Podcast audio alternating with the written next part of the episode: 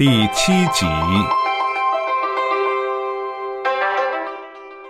他们沿着沙砾路往回开，其中两次遇到别的汽车，不过都不是弗朗西斯卡认识的人。在到达农场的四分钟之中，他浮想联翩，有一种异样、释然的感觉。再多了解一些罗伯特·金凯，这位摄影家、作家，这就是他想要的，想多知道一些。同时，他把花竖起来，紧紧抱在怀里，好像一个刚外出回来的女学生。血涌上他的面颊，他自己能感觉到。他什么也没做，什么也没说，但是自己觉得好像是做了。说了，卡车收音机里放着一支吉他歌曲，声音几乎淹没在隆隆压路声和风声中。接着是五点钟新闻。他把车转进小巷。理查德是你的丈夫吧？他见过那邮箱。是的，弗朗西斯卡说，有点喘不过来。一旦开了口，话就源源不断的出来了。热得很，你要喝杯茶吗？他回头看看他，说：“如果没有什么不方便，我就要。”嗯，没什么。他说。他引导他把卡车停在屋后面。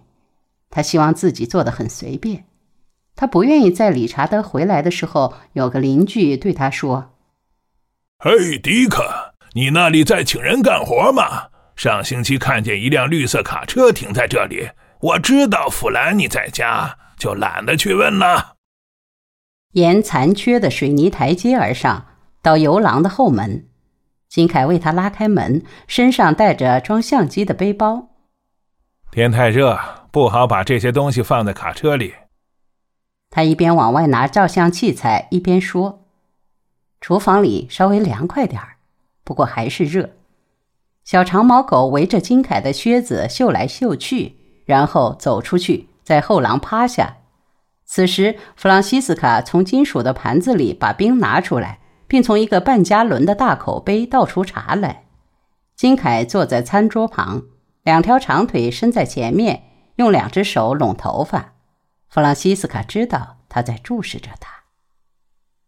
要柠檬吗？好。糖呢？嗯，不要，谢谢。柠檬汁沿着一只玻璃杯的边慢慢流下来，这他也看见了。金凯的眼睛很少放过什么。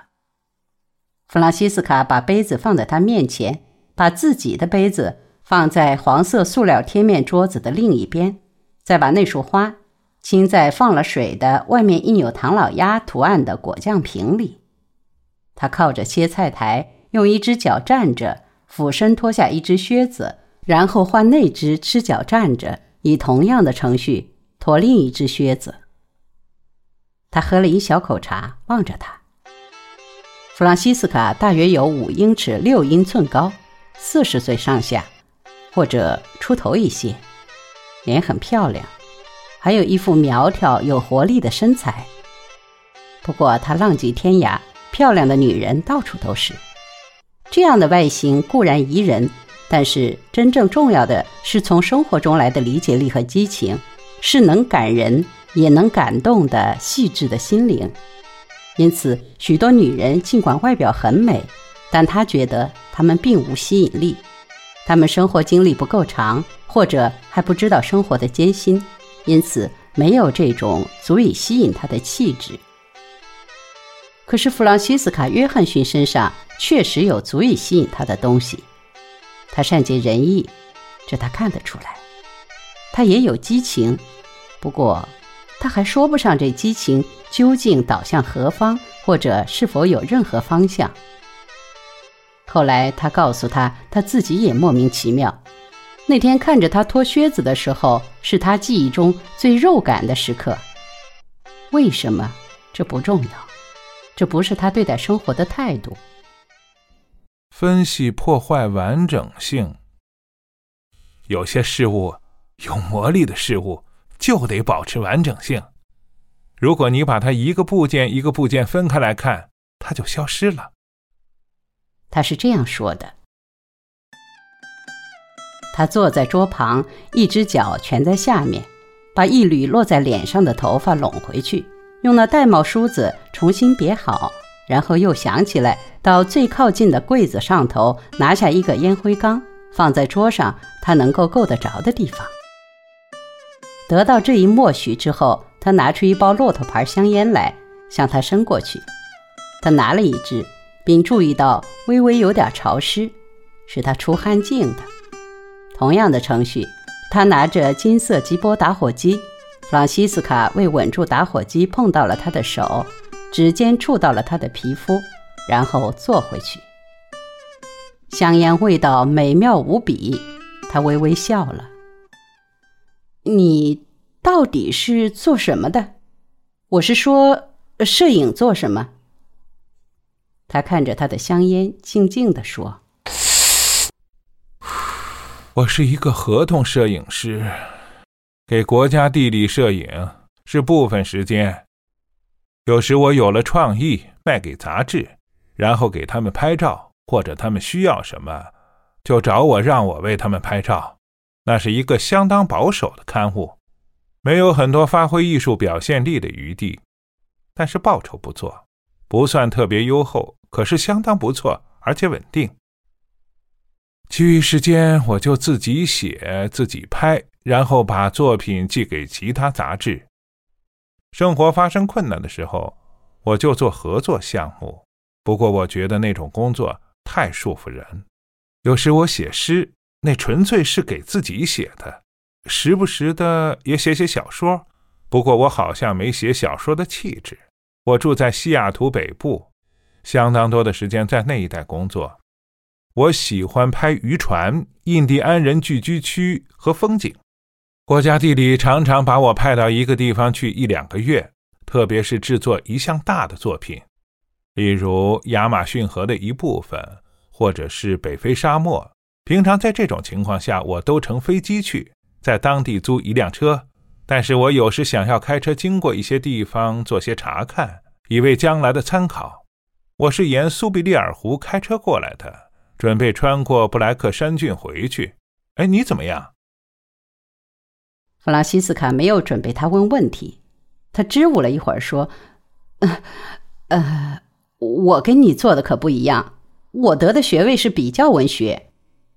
我一九四六年到这里时，温特塞特正找不到教师，我嫁给了一个当地人，而且还是一个退伍军人。呃，这样我就被他们接受了。”我得到一张教师执照，在中学教了几年英文，但是理查德不喜欢让我出去工作。他说他能养活我们，不需要我去工作。特别是当时两个孩子正在成长，于是我就辞了工作，从此成为专职的农家妇。呃，就这样。他注意到他的冰茶差不多喝完了，又给他从大口杯里倒了一点儿。谢谢。你觉得伊阿华怎么样？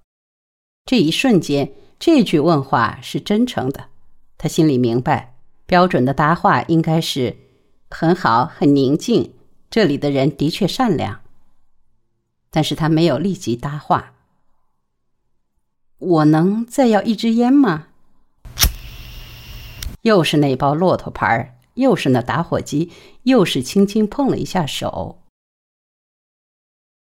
阳光在后廊地板上移过，照在那狗身下。他爬起来，走出视线之外。弗朗西斯卡第一次看着罗伯特金凯的眼睛。我应该说，很好，很宁静。这里的人的确善良，这些大部分都是真的。这里是很宁静，当地人在某种意义上是很善良，我们都互相帮助。如果有人病了、受伤了，邻居都会进来帮着捡玉米、收割燕麦，或者是做任何需要做的事情。在镇上，你可以不锁车，呃，随便让孩子到处跑，也不必担心。这里的人有很多优点，我敬重他们的品质。但是，他犹豫了，吸着烟。隔着桌子望着罗伯特金凯。呃，这不是我少女时梦想的地方。终于坦白了，这句话已存了很多年，但是从来没有说出来过。现在，他对一个从华盛顿贝林汉来的、有一辆绿色卡车的男人说出来了。他一时间没说什么，然后说：“我那天在笔记本里记下一些话，以备将来用，是开车时临时想到的，这是常有的事儿。”是这样说的：旧梦是好梦，没有实现，但是我很高兴我有过这些梦。